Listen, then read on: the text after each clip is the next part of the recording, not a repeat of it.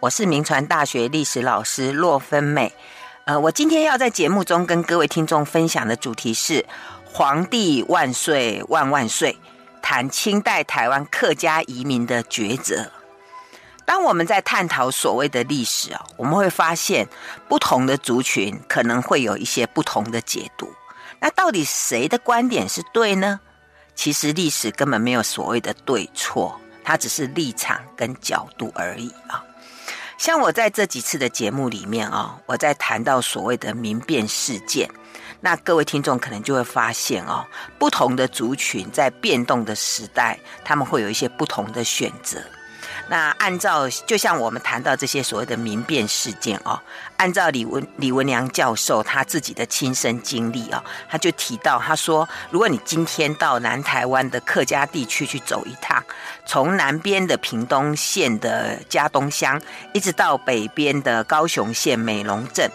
也就是一般人所称的六堆的那个地区、哦，那你很容易就会得到一个很深刻的印象，就是在他们的口里啊、这个一七二一年康熙六十年的朱一贵事件，以及这个一七八六年乾隆五十一年的林爽文等等这些汉人的反抗事件，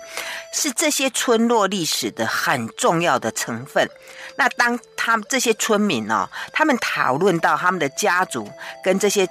呃，他们的村落在抵抗这些叛乱事件的时候，哎，我们就会发现说，那些地方哦，呃，有很多的庙宇，还有建筑物，都跟这些战争有关呢。而且这些村民在叙述这些战争的历史的时候啊，他们就会把自己跟这些叛乱者来区分开来，那强调自己是跟政府的军队共同平定动乱。然后借此呢，来呈现他们对于王朝认同的一种身份啊，也就是所谓的一个义民这种身份。所以我们会发现说，从历史的事实来看哦，这些呃客家移民啊，他们在抵抗汉人叛乱的这些战争里面，的确是他们得以成立或者转型的一个重要的关键。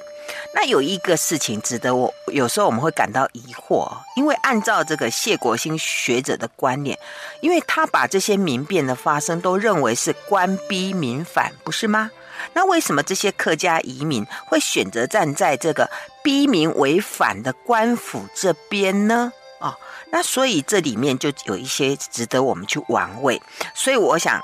呃，我在谈今天的题目的时候啊，我就想要来。跟各位聊一聊，就说当时究竟影响清代台湾客家移民，他们为什么会做这样的抉择的一些原因。那首先我要来谈我题目上的所谓“皇帝万岁万万岁”啊，为什么有这个口号出现啊？因为其实这是写在这个万岁圣旨牌上的七个大字。那各位听众不晓得记不记得哦？我上次在讲，我之前在讲那个。一七二一押木王朱一贵的这个主题的时候啊，我有提到一个一个状况啊，就是那个时候在下淡水，也就是屏东地区的客家移民啊，他们在康熙六十年一七二一年，呃六月十九号，呃，当他们知道了，就说清朝大军已经来到了这个台湾府，所以他们就在闰六月初二日就由。侯官德、李直山等人就率领了三千人护送皇上的万岁圣旨牌到台湾府，然后奉入万寿亭啊。那这一段的过程呢，呃，后来我们怎么会知道？其实是在朱一贵事件平定之后，那由闽浙的总督觉罗满宝把这样的状况呃报告给康熙皇帝啊，在他的报告书里面有提到。那刚刚我讲的这一段的举动哦，它究竟是一个什么样的含义哦？我上次自己讲完之后，我就一直觉得有一个画面在那里，我自己也很好奇，所以我就开始去查考一些资料，啊，就完成今天为各位听众做的这一份报告啊。按照这个学者林正惠的研究哦，他说为什么要做这样的一个举动？他说这是让这些客移客民呢，他们得以把将他们的行动啊。作为一个师出有名的一个一个一个表征啦，哈，那也表示说他们可以跟清朝廷关系良好啊的一个开始。那李文良教授就特别讲，他说，其实我们刚刚讲到的那个画面、那个记录哦，他说重点不是在讲说这些客民呢、他们对于圣旨牌有多么的崇敬，以至于他们需要派遣。总数达三千名的民兵，然后以盛大的排场来加以护送，不是要凸显这一块，而是在显现说，你看这批由地方百姓组成、不属于政府的正规军编制的客民，他们如何手持枪械，并以类似军队的模式跨出日常所居的乡村，那协同官兵进行扫荡，而且更要反映的是，他们以就是代表皇帝身份的圣旨牌作为前导，这样可以保证他们不会被视为叛军匪徒啊。这就是刚刚我们在谈到那个他们手持这个万岁圣旨牌的那样的一个含义啊。那至于这个万岁圣旨牌的这个东西啊，它上面就会有写一个“皇帝万岁万万岁”七个大字。那按照李文良教授的调查哦，这个万岁圣旨牌在中国明清时期哦，在中国各地非常的呃，就是普遍，很容易可以看到。那至于在台湾呢，呃，全台湾有这种形制的一个。万岁圣旨牌目前还有四座。那如果各位有机会到台北淡水的福佑宫，就可以看到那里有一座。那另外在嘉义新港乡的水仙宫，还有台南上化的庆安宫，还有高雄大社乡的大觉寺啊，那你都可以看到有这样的一个万岁圣旨牌。那至于当初这个下淡水，就是屏东这个地区的客民，他们供奉的那一座还在不在？这个就需要再调查一下了哈。不过有时候这个形制上也有一个一些是跟这个不一样。譬如说，如果各位有机会到那个新竹新浦的义民庙，它里面的圣旨牌就只写“圣旨”两个字，并没有写到“万皇帝万岁万万岁”这七个大字，它就写“圣旨”两个字啊。那至于我刚刚讲说这个，他们为什么有可以去拿到这个圣旨牌啊？这个圣旨牌到底什么时候来到这个客？客家的这个村落里面啊，按照这个闽浙总督觉罗满宝的说法啊，他说其实像南台湾的这些客民，他们早在起义之前哦，就已经拥有圣旨牌了。那这个圣旨牌到底是不是皇帝亲自所御赐的呢？按照李文良教授的调查哦，他发现，在我们刚提到那个高高雄大社乡大觉寺的那个万岁牌，这个牌子的背后有刻几个字，叫做“领生钱元阳率领士绅拜贺”，也就是说，有一位叫做钱元阳的一个。一个领生，他是在乾隆三十七年（一七七二年）的府学岁贡生啊。那是由他去刻，然后去供奉起来，所以可见哦，可能寺庙供奉这个万岁圣旨牌，可能通常都不是来自朝廷的命令或者颁示，而是由民间的庙宇或者地方社会上一些有利人士自己来制造而成啊。那当然，这也反映了当时的这些客民，他们努力想要跟帝国正统文化所象征的这个皇帝呢，建立关联的一种努力啊，那接着呢，我们就来看一下，我刚提到说有三千人的这个队伍啊，护送皇上的万岁圣旨牌到了台湾府啊，台湾府就是今天台南那个地方，然后把它奉入一个地方叫做万寿亭。那万寿亭是什么层级？那在今天的哪里啊？万寿亭这个这个。庙已经不见了，它是在目前台南地方法院院长的宿舍处，在台南的府前路上啊。那这个万寿亭，它的建造是在康熙五十年（一七一一年），由当时的台湾道教陈斌哦，他为了庆贺康熙皇帝在接下来的一年是六十大寿，所以他就创。建了这个万寿亭，然后在康熙五十六年（一七一七年）继任的台湾道台哦，又在捐银来增修。那他们当时就是整个这个清朝时期哦，它是这个台湾最正统的王朝象征之一。那按照这个台湾府志的记载哦，说只要遇到皇帝的生日啦，或者元旦、冬至，那文武官员哦，都要在前一天就要沐浴斋戒啊，率领所属的府学的呃，就是到这个府学的明伦堂去排练礼仪。那在仪式举行的当天呢，在四更的时候就要穿好正式的朝服，一起到万寿堂、万寿亭集合，然后由海防同志担任纠仪官啊。那文武就分列东西班，行三跪九叩礼。然后在皇帝圣寿的前后三天呢，文武各官都要穿戴整齐的朝服，啊，在五更的时候就要到万寿亭坐班。所以各位就可以知道，这个位在台南府城的万寿亭，等于是皇。帝的化身啊，那清朝廷住在台湾的这些官员，每年都固定的时节就要到万寿亭去朝拜皇帝，所以各位就知道为什么他们要把那个圣旨牌送到这个台南的万寿亭去，就可见说当时的这些客民的这些举动，在当时是属于政治正确的一种选择啊。那等到这个朱一贵事件平定以后哦，那客民们又把这个皇帝圣旨牌又迎回了忠义亭。哎，这又是什么含义啊？按照这个李文良教授的研究哦，这种圣旨牌的供奉通常都不是独立存在，而是只是被做一个附属物，然后摆在庙宇里面啊。那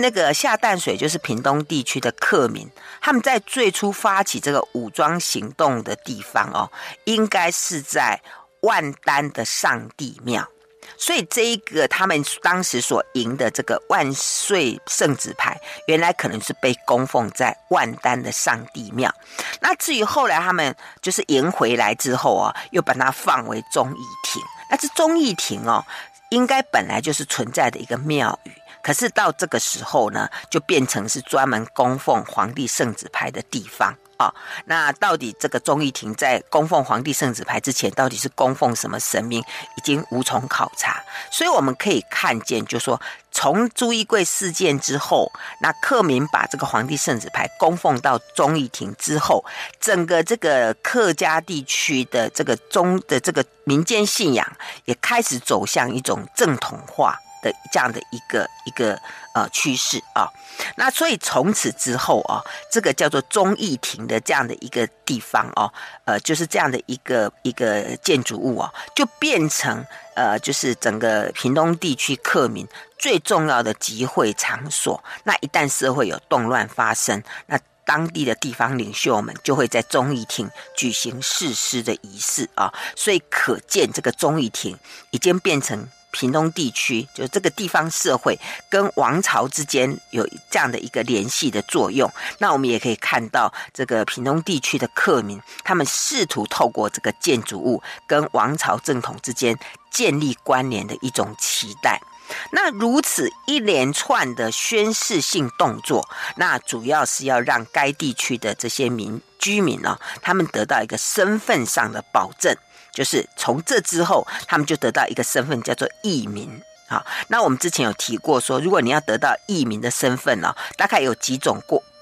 几种这个步骤，呃，不是步骤，就是几种那个。那个过程啊、哦，呃，一个可能就是你因为个人战功，然后获得朝廷所核发的这个义民证书；那一种就是你以村落为单位，然后由省级的官员来赏赐你一些匾额，来让你悬挂啊，那你也可以这个区地方人就变成义民。那另外就像这样，就是你像这样修一个庙，然后你供奉皇帝的圣旨牌啊，这些过这几个。状况底下，你都可以得到义民的身份。那为什么客民要这么努力去得到一个叫做义民的身份？那这个得到义民的身份呢，对这些客民来讲，有没有什么实质上的好处啊？那所以我们接下来就来谈一下所谓的身份问题啊。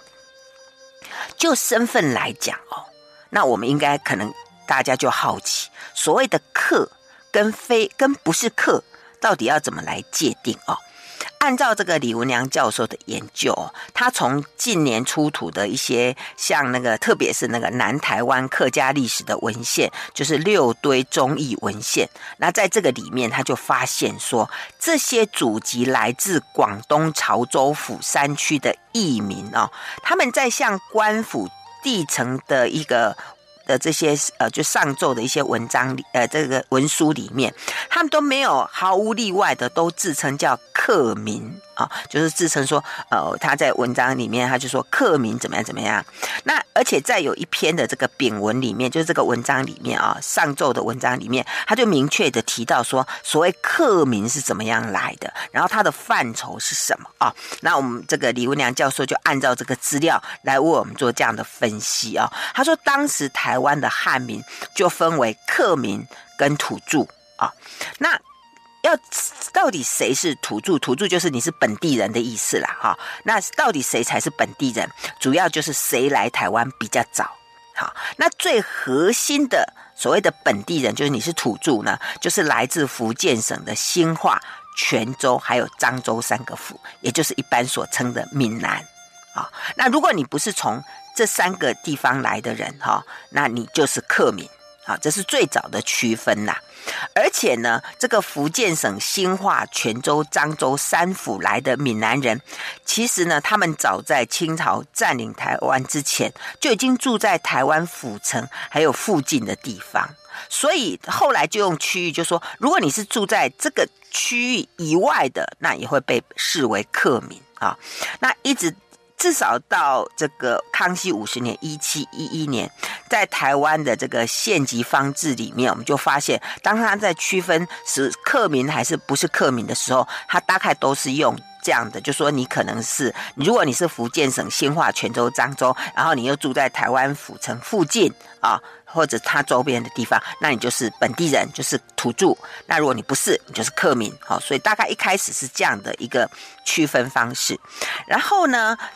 因为这些人为什么会被视为当地人？因为他们来的比较早，而且那时候呢，没有受到这个清朝禁止吸卷政策的影响，所以后来就有一个概念，就是如果你是本地人的意思，就是你们是全家，你们当初来就是携家带眷，所以在这里的人口都比较多。那至于所谓的客民呢，他们就是父母妻子都在中国，好，那。所以你就是在这里就是当客了哈，而且其实台湾从明政到清朝的政权转移过程里面，其实那时候有做一件事情，就是清朝刚占领台湾的时候哦，他有对台湾寄存的土地还有人民进行登记，所以那个时候如果你比较早来的，你就被官府登记，你就变成土著，也就是所谓当地人。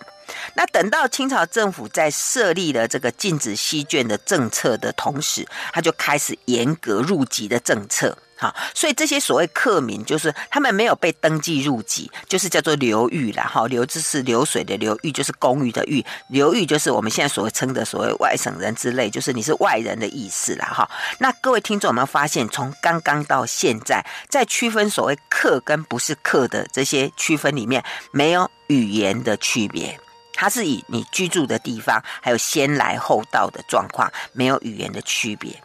那到底什么时候这个语言的因素才被加入，变成去区分所谓客民跟不是客民的这个时间呢？可能是到最慢最慢，大概到康熙五十年代已经是了哈，而正确的年代已经不可考。那也不知道是在什么样的因素底下，那这个语言的因素就被加入了。在作为区别，你到底是不是本地人的一个区分，而且逐渐的被强化。那到后来，他就就是变成说，如果你是广东的饶平、海丰、海阳、揭阳、潮阳的人，那你的语言啊、你的语言，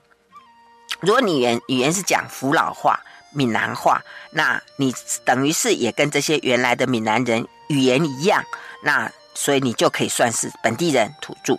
那在当时的地方志上，常常强调，那所谓的客是祖籍是广东省潮州府山区，就称他们叫山客啊。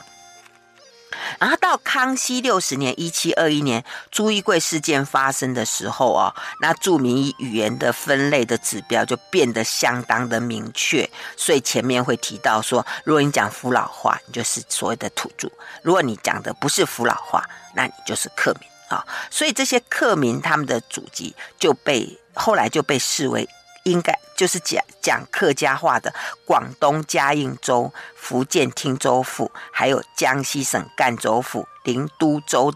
的区域。好，那后来连福建漳州府讲少少安话的都被加入，叫做客家话啊，客语客民呐、被加算成客民。所以谈到这里啊，呃，各位听众可能还记得我之前在讲到说，清朝清朝在制定治台渡台政策的时候，他们都讲用省级嘛，闽籍、粤籍来界定啊。那所以你会发现说，哎，有在朝廷方面哦，他们很容易用省级去分，可是，在民间来讲，他们其实比较都是用语言去分啊。那既然如此。那我说了半天，听众们可能会讲说，那到底是用语言还是用省级来区分啊？关于这个问题啊，各位不要急啊，哎，我用李文良教授的观点来为各位分析一下。李文良教授给我们一个很有趣的答案，他说其实是视情况而论，怎么会这样？有时候是用语言，有时候用省级，那按什么情况来论呢？啊？其实，在台湾历史发的发展来看哦，我们看到，在朱一贵事件之前，其实台湾比较少流动。那朱一贵事件发生之后，算起来是整个台湾社会的大流动啦，哈。那人群之间彼此认识啊，那也就彼此带来新的刺激。而且在我们知道，在当时的社会里面啊，那彼此大家也不认识啊，书也没没读什么书啦。那人跟人最明确的一个记号就是语言。所以，当你一开口，大概就听得出来，你跟我是不是同样的人？啊，这就是一个一个状况。那我之前在讲到那个朱一贵事件外一章，讲到福克械斗的开端的时候，我就引用这个林正辉学者的研究，他也提到嘛，他说哈，其实移民在台湾呢，跟他们在原乡不同，在台湾你要共同去合作的对象，通常都不是什么同宗同族的人啊，因为根本没有那么多人移来台湾。所以主要都是以方言为人群认同的标准，所以那时候我才会讲说是福客械斗，就是讲福佬话跟客讲客语的人的械斗，而不是用传统的闽粤械斗来称呼，就是。反映当时是用语言作为区隔的一个状况，那这是民间自己。那至于清朝官府呢？因为他们当时也没有一套我们近代民族学的什么调查啦、身份登记的这样的一个基础，那他们只能仰赖说你要收税啦，或者你要呃等等的一种行政手段来做一个区分。所以如果是官府的区分呢，他就用。省级来区分，好，所以这里讲到这样子，各位就会发现说，哎，这个区分真的按照时代、按照时间、按照不同的呃这个角色，可能有一些不同的区分。好，那说了半天。各位听众可能想问说：“哎，这样身份上说你是被认定是本地人，或者你被认定是客民的这样的区隔，在实际的生活上又有什么样的一个差别呢？你会收到一个什么样的不一样的待遇吗？”好，我们先谈到这里，休息一下，广告过后再回到 News 九八九八讲堂。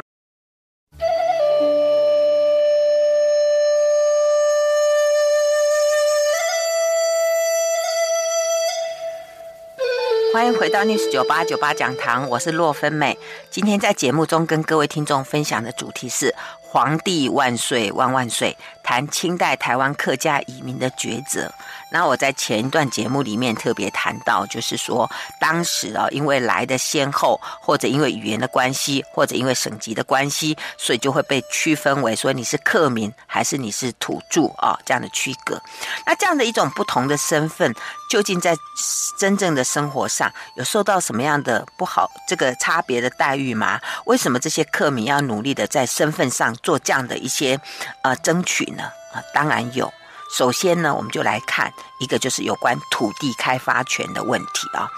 关于土地的开发哦，呃，在历史课本里面，常常给我们一个合法的历史概念，就是说，当时如果你要来开垦台湾的土地，就会有垦户，那去向官府申请了垦照，然后就去招募人来垦，就是当佃垦佃啊，然后就把荒野开辟成田园，形成了村落啊。呃，如果照这个逻辑来推论啊，所以这里我们一直谈到的就是下淡水，就是屏东平原的这个开发，那就有所谓的民主。越佃啊，就是由闽籍的业主，他们在清初的时候就向官府取得垦照以后，然后从广东原乡招募一些垦佃前来这个地方来拓垦，然后逐步把这个地方开发啊。那如如如果这个推论是合理的话，合理的话，哎，那这里面就有一些问题了哈，就是说，哎，到底是不是这些广东来的这些？呃，客民他们是比较后来到台湾。我想，如果我们呃去看看今天的台湾，就是政府还没有核准开放大陆，就很多人跑到大陆去设厂的话哦，我们就知道，哎，其实这样的合理的呃所谓的合法的一种历史概念，可能在台湾这个地方是行不通的。好，所以呢，我们可能从另外一个角度来看一下啊、那究竟呢，这个下淡水屏东地区的客民到底是什么时候来这里开垦啊？按照陈秋坤教授的研究是说，应该是在清领以前，他们就来了。既然这样，他们干嘛不先去向清朝的官府申请一个垦照？难道他们不知道垦照很重要吗？如果他有垦照，他就是合法开开发，他就可以取得这些土地啊。问题是，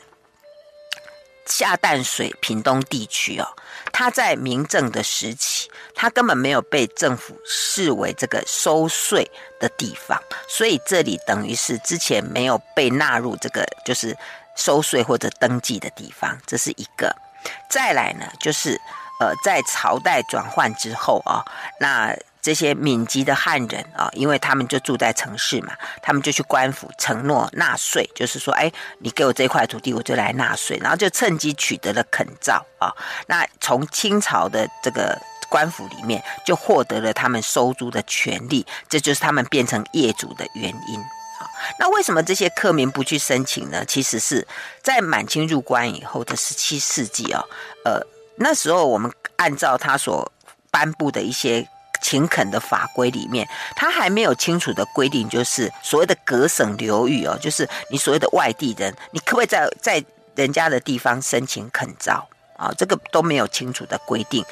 呃，所以在清零之后的六十年间哦，台台省的这些闽籍移民就一直用隔省流域这个说辞来成功的抵御这些广东来的移民，呃，不管是参加科举啦，或者是开垦土地，当然都给他们极力的抵制那。而且这些下淡水屏东地区的。移民，他们没有很明确的这个移住的这个记录，好，所以他们就没有办法申请到垦照。那既然没有办法申请到垦照，他们就继续以佃户的身份生存了。那本来这些土地也没什么值钱呐、啊，那佃户也好，业主也好，反正呢，佃户就在那上面耕种嘛，那就缴税给给业主就是了。那这些业主呢，他们就可以得到这边的收租的一些权利嘛，啊，其实状况也就这样子生存下来。但是呢，逐渐的情况有了变化，开始的变化大概是在康熙四十年（一七零一年）的这个这个时间啊，大概在这一段时间左右，台湾当时有一个叫做水田化运动。那这之后呢，稻米的价值就提高了，价钱就变好了。那下淡水屏东这个地区哦，正好是一个适合种植稻米的涌泉带。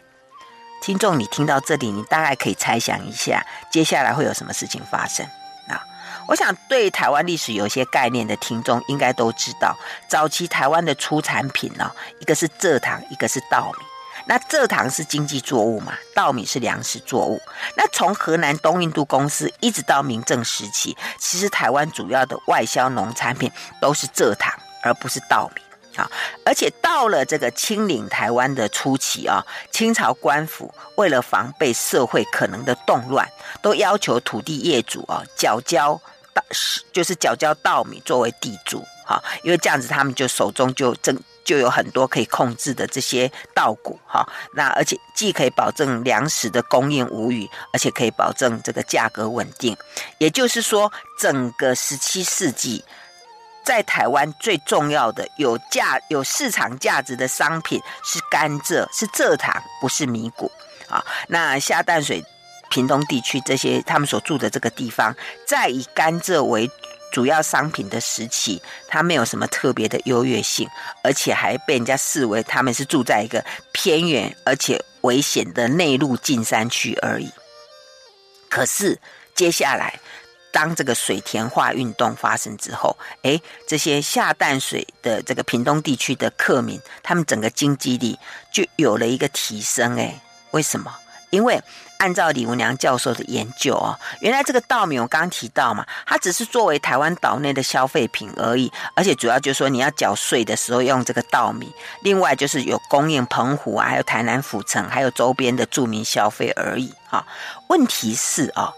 对当时的这个中国福建南部那个沿海地带，他们缺米啊，他们当时缺米，所以呢，这个台湾的这个米谷啊，因为价格很低廉，哎，反而变成是一个商品呢。那民间因为这个那边对岸有市场嘛，所以就根本就不管政府的禁令，就偷偷的做起这个稻米的这个走私的这个贩卖的生意。好，所以台湾的水田化运动就这样子被带动起来。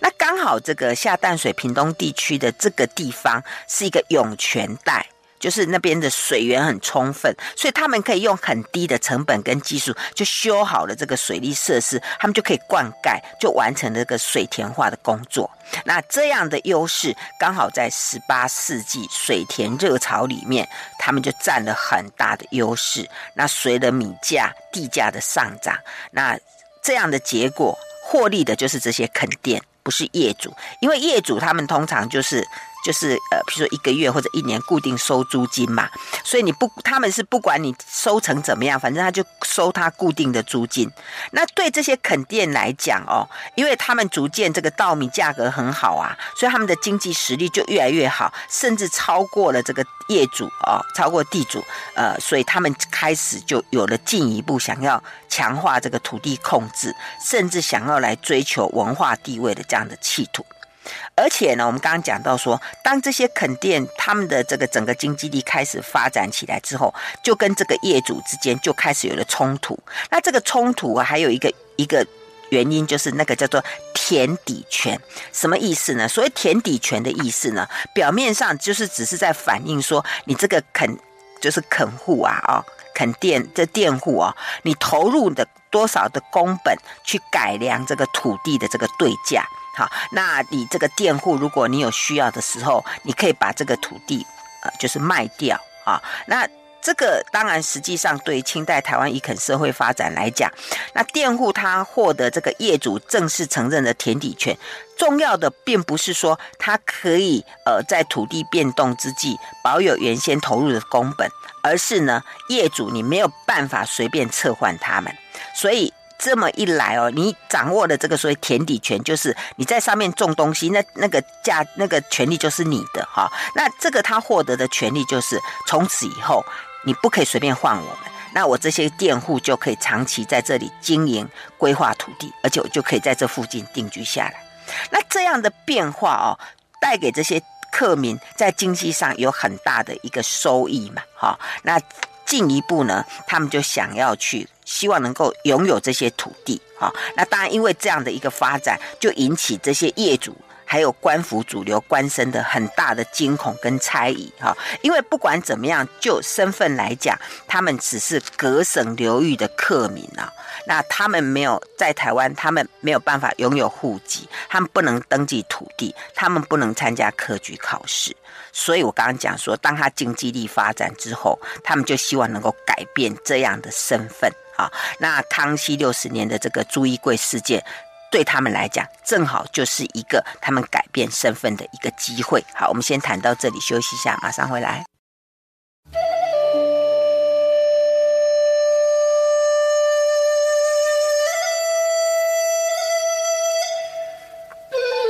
回到 News 九八九八讲堂，我是洛芬美。我今天在节目中跟各位听众分享的主题是“皇帝万岁万万岁”，清代台湾客家移民的抉择啊。那我刚有提到说，当时这个客家移民呢，他们为什么要做这个所谓“皇帝万岁万万岁”这样的一个呃行动？最主要是他们希望在朱一贵事件期间啊，他们。运用利用这样的一种方式哦，表示他们跟清朝政府走在一起，那也借此呢，他们就可以在身份上获得一些改变。那的确，我从历史的观察也发现说，透过这些客民哦，协助清朝政府平定朱一贵事件，呃，还有其这个事件之后的其他的乱世之后，那原本被称为客的这些呃广东籍移民，就找到了突破闽南人。防堵他们入籍的办法，呃，就是他们当他们协助政府平定了这些乱世，那取得移民的身份之后，那也因此呢，这些广东籍的移民，他们就得以在这个过程里面，那官方就开始造册，然后登记，他们就陆续就可以完成了入籍台湾的手续。那既然入籍了台湾，他们就可以开始登记土地。好，所以从这里开始呢，他们的身份就从所谓的客仔变成了移民，好，所以身份上有一个很大的一个转换。那这些广东籍移民既然有了一个稳固的政治、还有经济、还有社会地位之后，他们就希望呢，在台湾呢可以得到一个文化上的权利。所以接下来我们就来谈一下当时他们争取要参与科举考试的这样的一件事情。这个所谓的科举考试的争取啊，其实在雍正五年（一七二七年），朝廷批准的考试法规，他是这样说：他说，只要住在台台湾啊，有田产、有家室，而且你入籍台湾，你就可以在台湾参加考试啊。他没有特别限制说，呃，广东人民不可以在台湾应考。那可是虽然这样子，但是一直受到闽南人的阻挡。一直阻挡，一直阻挡，从雍正五年一直阻挡，一直到乾隆四年。雍正五年是一七二七年，乾隆四年是一七三九年，所以你看前后经过了一个呃十十二年的一个时间啊。那当时有一个越级的呃一个呃。巡台御史叫杨二友，他刚好来台湾主持这个税科考试啊。那当时这个客民就利用这样的机会，就集体向这个御史来控诉啊。结果这个杨二友就支持他们，而且替他们向皇帝报告。那提出报告之后，经过礼部还有福建各级地方官员的讨论之后，他们最后终于在乾隆六年（一七四一年）就决定把原来台湾的学额啊，就归。给这个闽南籍的，那另外又增加八名专属的越籍的这个生源的名额给他们。那各位听众注意一下，我们刚提到说，哎，这个朱一贵事件平定是在康熙六十一年（一七二二年），而且之后这些移民客民都陆续都入籍啦。可是为什么一直到乾隆六年（一七四一七四一年），他们在才被同意？可以参加考试，为什么要拖这么久哦？按照这个李文良教授的研究哦，他说原因之一哦，就是从这个清朝统治台湾以来啊、哦，这些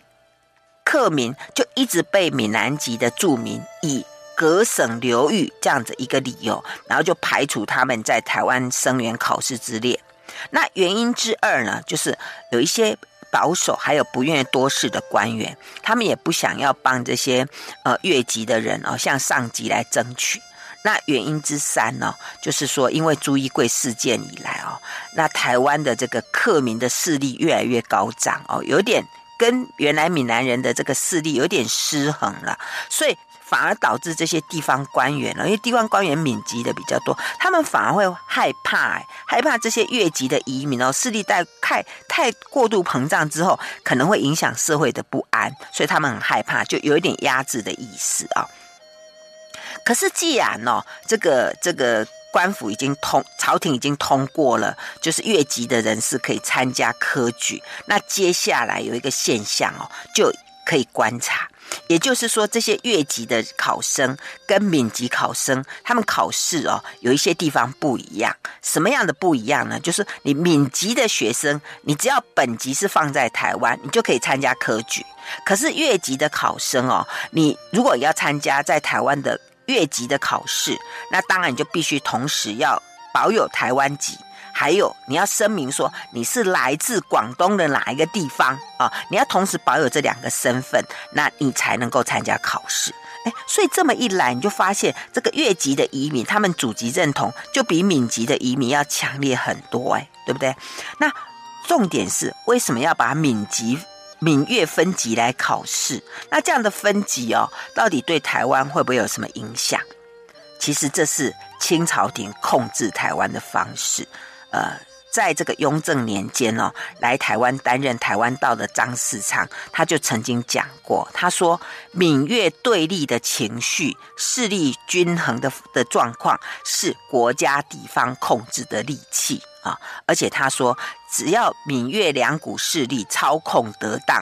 使其互相牵制。他说，下淡水平原地区啊，甚至整个台湾的治理都是轻而易举。所以，把闽越分级的原因呢，主要就是希望让他们分别分立，而且能够让他们就是这样的一种一种势力均衡的方式，是对清朝的控制是比较有利的啊。可是这样一来，对台湾当然有影响了。因为你想想看，刚刚前面讲到说，这些越级的人，他们为了要争取考试，长达十五年呢，他们争来争去，而且都是说我是闽南人，你是越级，所以你就不可以参加考试，所以就加上哦，就加造成那个省级上面的一个很大的一个隔阂，而且加上后来考试又用省级来区隔，所以台湾内部的这个闽粤省级的区别就越来越明显，而且越来越越固固着化，就大家脑袋就很清楚知道我。是闽南人，你是粤籍这样子啊？那但是就对客家籍的这个族群来讲，这样又有什么影响呢？因为我们刚刚提到说，闽籍是以你住在台湾哪个地方来作为区隔，可是越级呢是以整个泛越的省级做认同，